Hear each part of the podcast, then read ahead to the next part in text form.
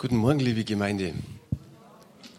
Es ist schön, wenn in, auch in den Versammlungen gebetet wird und nicht nur einfach vielleicht der Gottesdienstleiter vorne betet oder später das Gebetsteam, sondern dass einfach Gebet da ist. Es ist so notwendig. Ich habe vor zwei Wochen darüber gesprochen. Ich möchte jetzt noch mal fragen, ist jemand da, der das erste Mal hier ist? Niemand so direkt, zumindest meldet sich niemand. Aber trotzdem möchte ich jemand vorstellen. Thomas, kannst du mir aufstehen? Duswald. Das ist der Thomas. Der war das erste Mal da vor vielen, vielen Jahren. Du darfst dich schon wieder hinsetzen.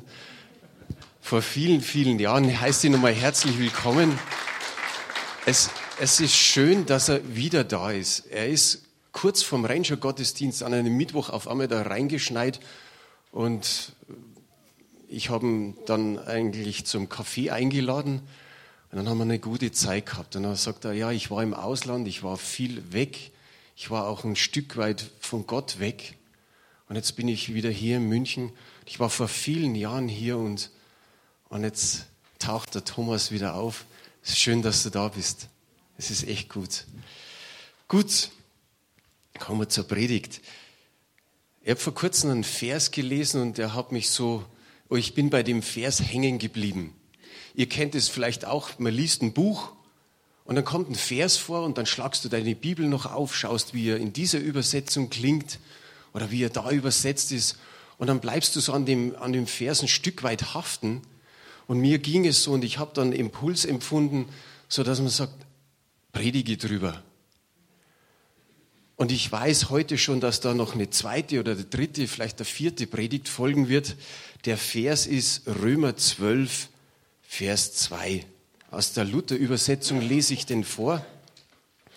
Und da heißt es, und stellt euch nicht dieser Welt gleich, sondern ändert euch durch die Erneuerung eures Sinnes, damit ihr prüfen könnt, was Gottes Wille ist, nämlich das Gute und Wohlgefällige und Vollkommene. Da darf ruhig Amen sagen, ja. Paulus gliedert seine Briefe folgendermaßen. So der vordere Teil ist immer ein Lehrteil und dann kommt im hinteren Teil der Briefe immer so ein praktischer Teil.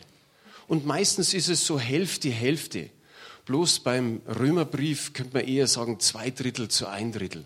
Das sind komplette elf Kapitel, nur Lehrteil und dann von Kapitel 12 bis Kapitel 16 ist so ein praktischer Teil. Und der Paulus, der gibt jetzt hier am Anfang dieses zwölften Kapitels so die erste Anweisung, was zu tun ist. Er spricht praktisch aus, was Gott fordert von den Gläubigen in Rom und natürlich bis zu unserem heutigen Tag auch von allen Gläubigen, die jetzt gerade leben.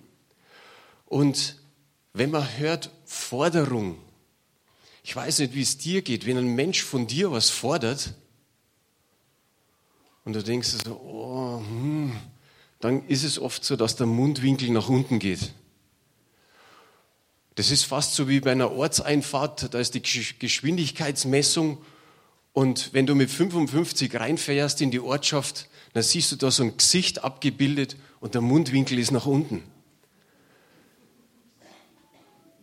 Fast mit 48 oder 49 rein, dann siehst du den Mundwinkel nach oben. Und ich denke, bei Gott ist es auch anders. Wenn Gott etwas fordert von uns, dann sollte der Mundwinkel nach oben sein. Dann sollen wir uns freuen und sagen, ja, ich möchte das machen. Vielleicht könnt ihr euch noch erinnern, der Gerhard Gleiber vom AVC hat ja kürzlich bei uns gepredigt. Und der hatte einen Leitvers und da geht es auch um das Fordern. Das war Micha Kapitel 6, Vers 8. Haben wir auch auf Folie. Es ist dir gesagt, Mensch, was gut ist und was der Herr von dir fordert. Und da kommen drei Dinge, nämlich Gottes Wort halten, Liebe üben und demütig sein vor deinem Gott. Das ist die Luther-Übersetzung. Und ich finde es gut. Es ist aus dem Alten Testament und es sind hier drei praktische Dinge, die man tun soll, um eigentlich Gottes Forderungen einzuhalten. Und ich sage mal, wenn wir das tun, dann sind wir als Christen gut unterwegs. Und wenn wir das so verinnerlichen, dann denken wir vielleicht auch an Jesus, der im Neuen Testament in Matthäus 22, haben wir jetzt nicht auf Folie, aber wie er gesagt hat, das größte und höchste Gebot ist, du sollst den Herrn, deinen Gott, lieben von ganzem Herzen, von ganzer Seele und mit dem ganzen Gemüt. Und dann sagt er, das andere ist ihm gleich. Liebe deinen Nächsten wie dich selbst. Und so finde ich, ist das eine gute Anweisung und auch das, was wir aus dem Alten Testament gehört haben. Nur, dass man bei dem einen liest, Gott fordert und wir sollten gehorsam sein und bei dem anderen liest man nur, du sollst.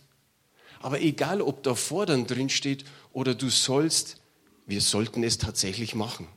Fordern ist einfach vom, vom Wort her schärfer, eindringlicher. Aber der Paulus, der gibt es so weiter. Der sagt zu den Gläubigen, erstens, stellt euch nicht dieser Welt gleich, sondern erneuert euch durch die, äh, oder sondern werdet durch Erneuerung des Sinnes verändert. Wie gut, und ich finde, es ist so ein Schatz, den wir haben, einen richtigen Reichtum, den wir haben, wenn wir viele Bibelübersetzungen haben. Weiß jemand, wie viel das es in Deutsch an Bibelübersetzungen gibt? Ich sage mal einfach zig. Ja, es ist mehr wie ein Dutzend, zig Übersetzungen. Und es ist so gut, es, ja, da hat es einer gesagt, und, und so wertvoll. Es gibt Kritiker, die natürlich auch das Christentum kritisieren und die sagen, ja, die Bibel ist so alt. Die Bibel ist doch von so vielen übersetzt worden. Und in der heutigen Zeit, jeder übersetzt die Bibel. Aber dann ist es meistens, weil sie einfach nur Ärger machen wollen, weil sie nicht im Christentum dabei sein wollen, sondern weil sie einfach was dagegen haben. Aber wir können sagen, Mensch, der Stil, die Wortwahl, das passt mir, das verstehe ich besser. Und ich habe verschiedene Übersetzungen angeschaut, so wie jetzt bei dieser. Und wir haben noch die neue Genfer Übersetzung. Gut, ja. Da heißt es, richtet euch nicht länger nach den Maßstäben dieser Welt, sondern lernt in einer neuen Weise zu denken, damit ihr verändert werdet. Die Elberfelder und seid nicht gleichförmig dieser Welt, sondern werdet verwandelt durch die Erneuerung des Sinnes. Die Hoffnung für alle sagt, passt euch nicht dieser Welt an, sondern ändert euch, indem ihr euch von Gott völlig neu ausrichten lasst. Ist doch wunderbar, das ist nur ein halber Vers von dem zweiten. Aber wie verschiedenartig das übersetzt wird. Da ist so die Luther-Übersetzung und die Elberfelder, die sagen, seid nicht gleichförmig oder nicht gleich der Welt. Und dann gibt es so gute Übersetzungen im heutigen Deutsch, dass es heißt, richtet euch nicht nach den Maßstäben der Welt. Die Welt, der Zeitgeist, sie will uns den Zeitgeist aufdrücken.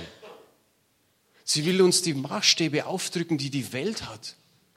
Die Welt hat ganz andere Maßstäbe bei Liebe, bei Sexualität, bei Ehe, bei Familie, bei Finanzen und so weiter. Aber wir müssen uns immer wieder orientieren, was die Bibel sagt. Gottes Gedanken sind die richtigen Gedanken für uns. Ich habe hier noch dieses werdet einfach mal grün gemacht bei der neuen Genfer und bei der Elberfelde. Da heißt es, damit ihr verändert werdet oder sondern werdet verwandelt. Da steht nicht explizit, dass Gott dich total verändert. Du brauchst dich nur hinsetzen und sagen, verändert mich. Und es ist auch nicht so, dass du sagst, ich schaffe schon, ich verändere mich schon, ich nehme es mir vor. Das wissen wir, was am 1.1. immer so ist. Man nimmt sich einiges vor und ein paar Tage später oder ein paar Wochen später war nichts damit. Sondern das ist ein Zusammenspiel.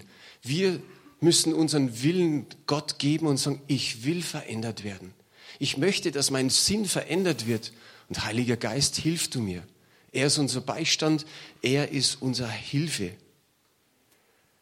Hier steht ganz klar, es muss sich was verändern. Und was ist es? Unser Sinn. Er muss verwandelt werden, er muss völlig neu ausgerichtet werden, so wie die Hoffnung für alle das sagt. Völlig neu ausgerichtet. War jemand bei der Bundeswehr? Ein paar schon, oder? Da läuft es folgendermaßen, da ist die ganze Kompanie in dem Haus. Und irgendwo steht draußen der Hauptfeldwebel Und der ruft irgendwann einmal, Kompanie, antreten. Und dann geht's zu in dem Haus. Dann rumpeln die ganzen Soldaten aus ihren Buden raus. Alles strömt auf den, auf den Hof. Irgendwie schaut's aus wie im Hühnerstall oder wie im Ameisenhaufen. Man denkt sich, das wird ja nie was werden. Und schön langsam formiert sich jeder nach dem Vordermann, nach den Seitenmann, nach links einfach mal schauen.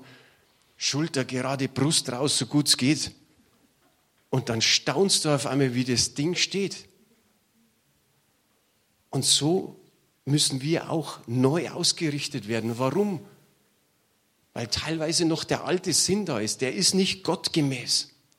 Wir sind oder wir haben uns eines Tages bekehrt, aber das heißt nicht, dass wir dann völlig umgewandelt sind. Das eine ist die Bekehrung, Christ werden und das andere ist Christ sein. Und wenn wir dann Christ sind, dann ist es ein lebenslanger Prozess der Heiligung, des Wachstums bis zu unserem letzten Tag hier auf Erden, dass wir verwandelt werden, dass wir Gott ähnlicher werden. Wir kommen zwar sowieso nie ganz an den Punkt hin, aber wir haben alte Gedanken aus unserem alten Leben mitgebracht. Und diese Gedanken haben etwas gemacht, sie haben was ausgedrückt. Schlechte Gedanken drücken sich aus in schlechten Taten, in schlechten Worten, in schlechten Gewohnheiten. Und dann ist der Charakter auch nicht gerade so prickelnd. Und das haben wir jetzt auch nicht auf Folie. In Galater 5 steht dann die Frucht des Geistes. Und da können wir sehen, die Tugenden, da können wir sehen, die, wie der Charakter Gottes, wie der geistliche Charakter für uns sein soll. Es braucht eine Veränderung des gesamten Lebensstils. Und der fängt in den Gedanken an. Und es gibt verschiedene Arten oder verschiedene Worte für Veränderung. Da gibt es die Verwandlung. Wir müssen uns verwandeln in dem Sinn. Wir haben die Erbschaft mitbekommen von Adam und Eva wir haben die Erziehung mitbekommen von unseren Eltern. Wir haben denn, was vom Rest der Welt auf uns eingedrungen ist, mitbekommen. Und irgendwie leben wir so in einem Mischmasch des negativen Sinns. Man könnte sagen, Umwandlung ist auch ein Wort dafür, für Veränderung. Man kennt es, wenn zum Beispiel ein Ehepaar da ist und irgendwann stirbt die Ehefrau. Und dann sind Menschen da, die den Mann betrachten oder die den Mann kennen von vorher und die sagen, der Mann ist nach dem Tod seiner Frau wie umgewandelt. Der kommt vielleicht mit dem Leben nicht mehr klar, aber da hat eine Umwandlung stattgefunden. Eine Umwandlung findet auch statt, wenn du sagst, es kriegt jemand eine Freiheitsstrafe und sie wird umgewandelt in eine Geldstrafe. Ist ganz was anderes. Ich habe in Texten nachgeschaut, die so nahe am Urtext dran sind. Und da wurde dieses Wort für Veränderung, Umgestaltung verwendet. Stell dir vor, du bist in deinem Wohnzimmer und du sagst, gefällt mir nicht mehr. Dann tust du den Schrank von der Seite auf die Seite rüber, den Tisch woanders, die Stühle woanders, den Schrank woanders, die Pflanzen, die Bilder, den, den Teppichläufer und so weiter. Und dann schaust du dir dein Zimmer nochmal neu an und sagst, wow, total umgestaltet. Und so soll unser Sinn umgestaltet werden. Das Sinn ist das Kontrollzentrum der Gedanken, der Gefühle und des Willens. Und ich komme zum nächsten Punkt. Das ist eigentlich so der Beginn, darum habe ich gesagt, es werden mehrere Predigten. Wir müssen ja irgendwo anfangen, wo die Gedanken herkommen. Und es ist bei Gott. Gott hat angefangen zu denken, wie er sich das Universum vorstellt. Und dann hat er gesprochen und dann wurde es. Und dann hat er eines Tages den Menschen gemacht. Und dann hat er ihn sich angeschaut. Ich kann mir vorstellen, dass Gott gesagt hat, wow, das ist mir prima gelungen. Das ist spitzenmäßig, was ich da gemacht habe. Das andere ist schon gut. Aber der Mensch, so wie es in der Bibel steht, dass Gott dann sagt, ist sehr gut. Und er hat ihm das Gleiche gegeben, dass auch er denken und fühlen kann. Und dann wird er zu ihm gesagt haben, so, Jetzt geht's mal los. Kannst dich hinsetzen, kannst da spazieren gehen im Garten Eden und dann kannst du mal schauen. Schau dir mal die ganzen Tiere an, die da fliegen, die da gehen, die da springen, die da kriechen, die da schwimmen. Gib mal jeden einen Namen. Und dann hat der Mensch angefangen zu denken, was, wie, wie nennt er die Tiere? Und dann kam der Sündenfall. Und wir wissen, dann ist eigentlich alles umgestaltet worden. Darum sagt der Petrus in seinen Briefen, der Sinn des Menschen ist zerrüttet, befleckt, verkehrt, fleischlich, nichtig, unrein. Sind einfach mal nur sechs Begriffe. So sagt er, so ist, ist der Sinn des Menschen heutzutage. Und es ist wichtig, dass da eine Umgestaltung wieder dahin kommt, so wie Gott es sich gedacht hat. Hast du da einen Amen dafür? Gut. Willst du auch da dabei sein, dass du sagst, ja Herr, es, es ist tatsächlich notwendig, täglich verändert zu werden. Manchmal fallen wir wieder ein Stück weit zurück. Manchmal tut sich gar nichts. Aber einfach den Herrn zu bitten, Heiliger Geist, hilf mir, dass ich mit meinem Denken, mit meinen Gefühlen, mit meinem Willen klarkomme, dass da auch was Gutes an Worten rauskommt und an Taten und an Handlungen. Es braucht einfach eine totale Neuorientierung, eine Neuausrichtung. Ich habe in einem Kommentar von einem alten Christen gelesen, der gesagt hat, Herr, das war auch so am Jahresende, in dem neuen Jahr will ich mich noch, noch richtig bekehren. Bekehrt war er schon, aber man weiß, was er meinte. Er hat gesagt, nochmal, ich bin zwar schon uralt, aber da geht immer noch was. Da muss noch was passieren. Was sagt Gott über seine Gedanken? Das haben wir auch auf Folie Jesaja 55, Vers 9. Sondern so viel der Himmel höher ist als die Erde, so sind auch meine Gedanken höher als eure Wege und meine Gedanken als eure Gedanken. Wie gut ist es? So viel höher. Wir wissen gar nicht genau, wo, wo, wo der Himmel ist, aber wir wissen, so viel höher sind seine Gedanken über unsere Gedanken. Geht es dir auch manchmal so? Bei mir ist es so, im Gebet gehe ich vor Gott und, und sage dies und jenes und da noch und dann sage ich, jetzt hätte ich da eine Möglichkeit und da einen Gedanken und noch eine Idee und ich mache Gott noch ein paar Vorschläge, packe sie in ein, in ein Paket zusammen, heb sie hoch und sage, Herr, such da was aus. Ich, ich habe da schon ein bisschen was wieder geholfen. Und dann denke ich mir, pff, dann spüre ich irgendwo so ein Empfinden, dass man sagt, Gott sitzt auf dem Thron, schaut da runter. Es heißt ja in einem Psalm, er schaut hernieder auf die Menschen und denkt mir, jetzt lacht er bestimmt. Er lacht mich nicht aus, aber er lächelt. Und ich denke mir, mei, du hast so viele Gedanken, die sind so höher und so, so, so eine Menge. Was sagt der Mensch über Gottes Gedanken? Ein paar Stellen aus den Psalmen. Psalm 40, Vers 6. Herr mein Gott, groß sind deine Wunder und deine Gedanken, die du an uns beweisest. Dir ist nichts gleich.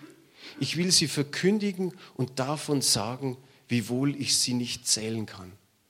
Da kommt's. Wir, wir können sie nicht mal zählen. Wir wissen nur, dass seine Gedanken groß sind. Wir können sie nicht messen mit irgendeinem Maßband oder Maßstab. Nichts können wir tun. Psalm 62, heute 92, Vers 6. Herr, wie sind deine Werke so groß, deine Gedanken sehr tief tiefgründigere Gedanken als wie der Herr. Keiner hat sie, kein Mensch. Psalm 139, 17. Aber wie schwer sind für mich, Gott, deine Gedanken? Wie ist ihre Summe so groß? Das ist ein David-Psalm, der ist an den Punkt gekommen, obwohl er Gott gut verstanden hat, hat er, hat er ausgedrückt, wie hoch und wie schwer das die Gedanken sind, dass sie eigentlich nicht zu zählen sind. Und noch Psalm 8, Vers 5. Was ist der Mensch, dass du seiner gedenkst? Und das Menschenkind, dass du dich seiner annimmst?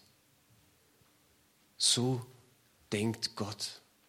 Wie wunderbar ist es.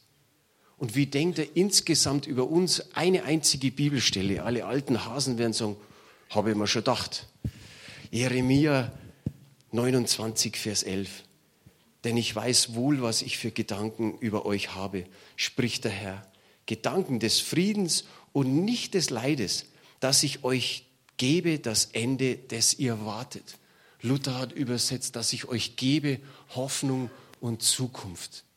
Wie wunderbar ist es. Hier ist ganz klar immer nochmal betont, dass er keine Gedanken des Leides über uns hat.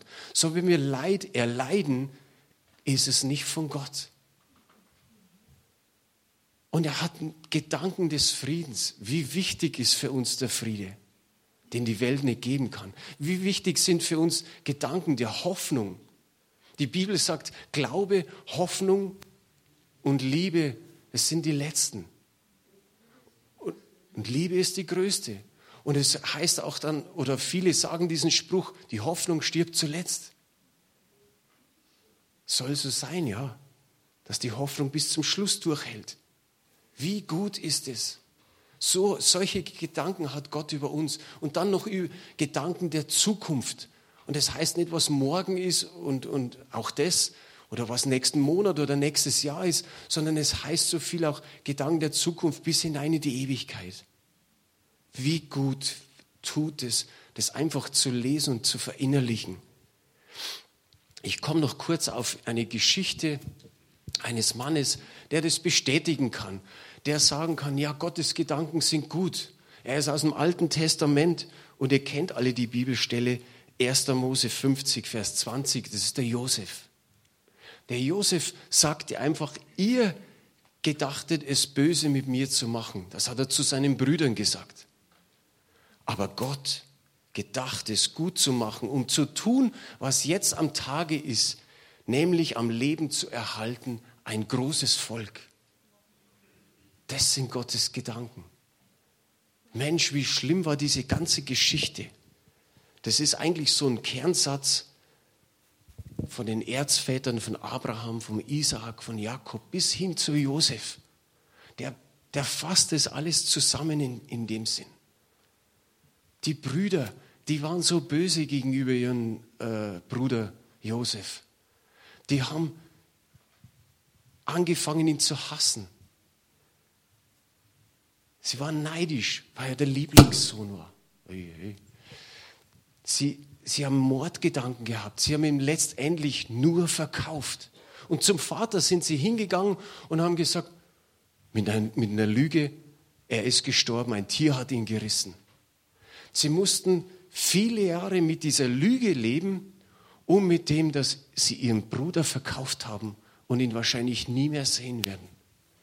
Was, wie muss es denen da innen drin gegangen sein? Und dem Josef, der fast 13 Jahre im Gefängnis ist, welche Gedanken hätte er haben können? Wir lesen nichts drin. Und vielleicht hat er eine ganze Zeit wirklich gute Gedanken gehabt. Es scheint so. Aber versetz dich mal in die Lage. Wie ging es dir mit 13 Jahren Gefängnis? So wie du jetzt vielleicht lebst und sage mal, vom Morgen gehen die 13 Jahre an, dass du im Gefängnis bist. Ich, ich weiß nicht, wie wir da zu Gott beten würden. Wir würden sagen, Herr, das kann doch jetzt nicht sein. Ich habe doch rechtschaffen gelebt. Jetzt bin ich im, im Gefängnis. Wie, wie geht es weiter? Du wirst sicherlich machen, dass ich da rauskomme wieder. Oh, und da vergehen 13 Jahre. Und du weißt gar nicht, wann ein Ende ist. Und der Josef hat einmal gehofft, jetzt komme ich raus. Und der Mundschenk vergisst ihn. Und wer weiß, wie viel Zeit das da nochmal war, dass er sitzen musste. Und da denkst du, komme ich überhaupt noch raus? Ist da irgendwann einmal in den Gedanken was gewesen, wenn ich rauskomme und wenn ich es irgendwie schaffe, ich werde es meinen Brüdern heimzahlen? so übel wie die mit mir getan haben, so mache ich es auch. Ist alles irgendwie möglich.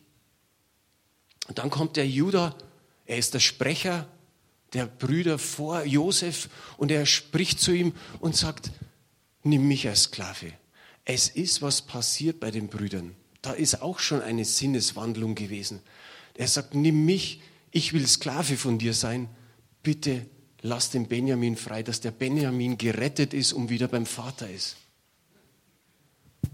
Und als Josef dann den Brüdern begegnet, ist tatsächlich das, was wir in, Römer 12, Vers 2 lesen, bei denen auch schon passiert. Sie haben sich gedemütigt, sie haben ihn geehrt. Da ist dieses Sinneswandel ist passiert, vielleicht nicht in der vollen Reife, aber da ist was passiert. Ich habe heute in der Früh so meinen Sakko reingelangt Und denke mir so, oh, das hast du letztes Mal irgendwann mal angehabt. Denke mir, was hast du denn da? Ein Segnungsspruch, ein Bibelvers. Und da steht drunter, wer nur den lieben Gott lässt walten und hoffet auf ihn alle Zeit, den wird er wunderbar erhalten in aller Not und Traurigkeit. Wie passt es zu dem Josef? Wer Gott dem Allerhöchsten traut, der hat auf keinen Sand gebaut. Und ich habe mir gedacht, wow, das passt. Schlupft in das Sakko rein und, und, und, und hast diesen Fair oder diesen Spruch. Und ich habe auch noch was von Paul Gerhard mitgebracht. Das Lied, das er gedichtet hat, er hat das auf Gott bezogen und er sagt, ihn, ihn, lass tun und walten. Er ist ein weiser Fürst und wird sich so verhalten, dass du dich wundern wirst. Wie schön ist es, ihn, ihn lass tun und walten. Er ist ein weiser Fürst und wird sich so verhalten, dass du dich wundern wirst. Glaubt ihr, dass die Brüder sich gewundert haben in der ganzen Sache? Wie es da an den Punkt hingekommen ist? Wie sich ihr Bruder verhält, der ihnen nichts Übles zurückgibt, der sie nicht irgendwie einsperren lässt, er hätte die Macht gehabt. Wie hat sich Josef selbst gewundert, dass sich die Brüder verändert haben und dass er, ich sage mal so, gelassen bleiben konnte und ein Verständnis dafür hatte, dass, so wie er sagt, nicht ihr habt mich verkauft. Das hat er nie gesagt. Er hat gesagt, Gott hat mich hierher gesandt, um, zum, um am Leben zu halten ein großes Volk. Er hat von dem gesprochen, dass Gott ihn gesandt hat, nach 13 Jahren Gefängnis. Und so hat sich, haben sich nicht nur die Brüder gewundert, der Josef gewundert, sondern wahrscheinlich auch der Vater, der Jakob, das ganze Volk Israel. Und im Endeffekt können wir sagen, auch wir. Wir dürfen uns immer wieder wundern, wie Gott ist. Wie unser Leben im gewissen Maße gelingt, wenn wir es vertrauensvoll in die Hände Gottes legen. Und wenn wir uns an seine Ordnungen orientieren. Und ich sage jetzt extra dieses Wort noch, nicht Ordnungen, sondern an seine Forderungen. Das vielleicht so ein bisschen hart klingt. Aber Gott will das Beste für uns. Wenn der, der Mensch reift einfach in den Tiefen des Lebens.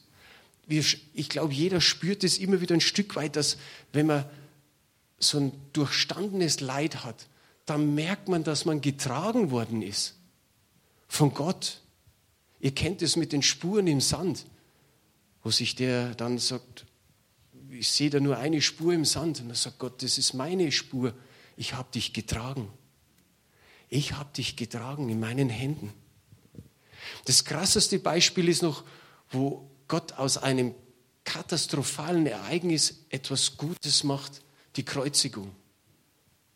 Gott wendet das Blatt. So wie bei Josef, da ist menschlich Böses passiert, aber es ist was in etwas Heilvolles, in etwas Rettendes hineingemündet.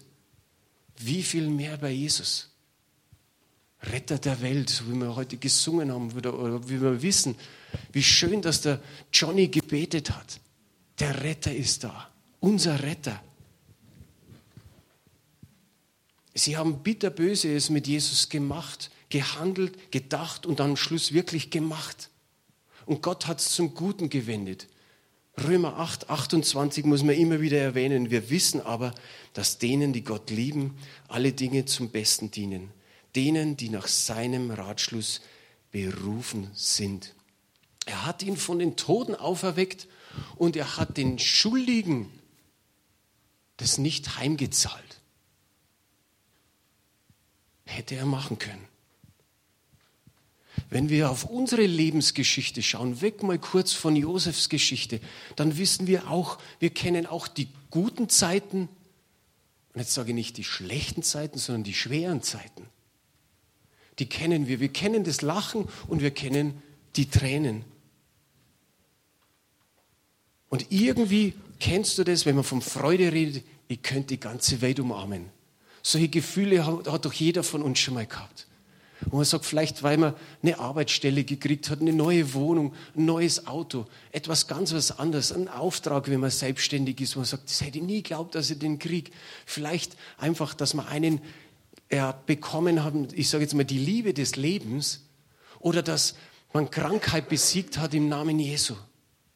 Und dann könnte man die ganze Welt umarmen. Und man freut sich, wie manche so sagen, wie ein Schnitzel oder wie auch immer. Aber wir kennen auch die anderen Zeiten. Zeiten, wo es gewisse Niederlagen gibt, wo man Wut, Ärger hat, wo sich drin was auf, aufbaut, wo man sagt, man könnte den anderen zerfleischen. Zeiten der, der, der ja, wenn, wenn Krankheit da ist und man sieht oberflächlich, dass sich noch nichts getan hat. Auch das sind schwere Zeiten. Zeiten der Ohnmacht, Zeiten, wo wir vielleicht einen liebgewonnenen Menschen verloren haben, Zeiten der Trauer.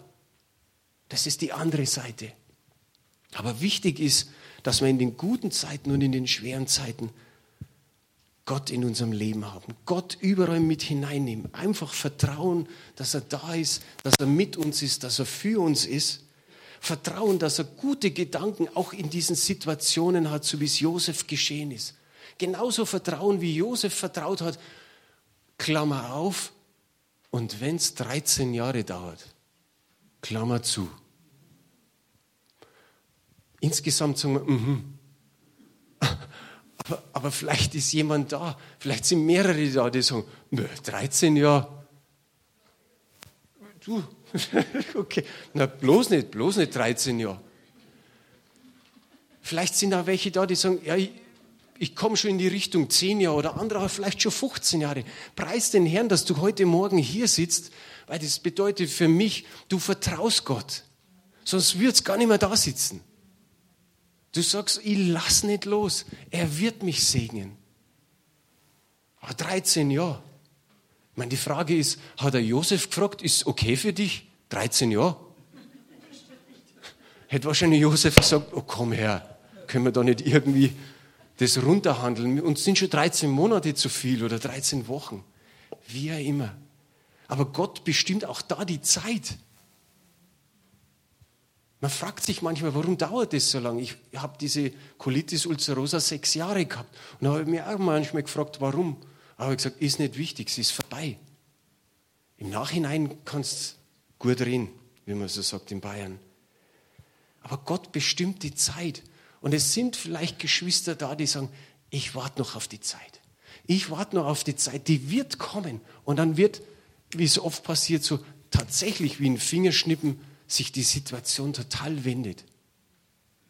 Und so soll sich eben unser Sinn auch verändern. Aber nochmal hin zum, zum Josef, Josef am Schluss. Er hat Schweres erlitten, er hat viel erlitten, aber er ist eigentlich so ein, so ein Vorzeigemensch, wo man sagt, wow, immer wenn es uns schlecht geht, immer wenn Leid irgendwie da ist, sagen, Herr, ich harr aus, ich, das, mit dir, mit dir schaffe ich es, mit dir springe ich tatsächlich nochmal über eine Mauer. Auch wenn ich schon meine, dass ich nicht einmal irgendwo über einen Grashalm drüber komme. Aber wir wissen von ihm, er war zutiefst erfüllt von der Gegenwart und von der Güte und Gnade Gottes. Und wenn du, genau, und wenn du da einen Amen drauf hast, dann schließen wir die Predigt für heute.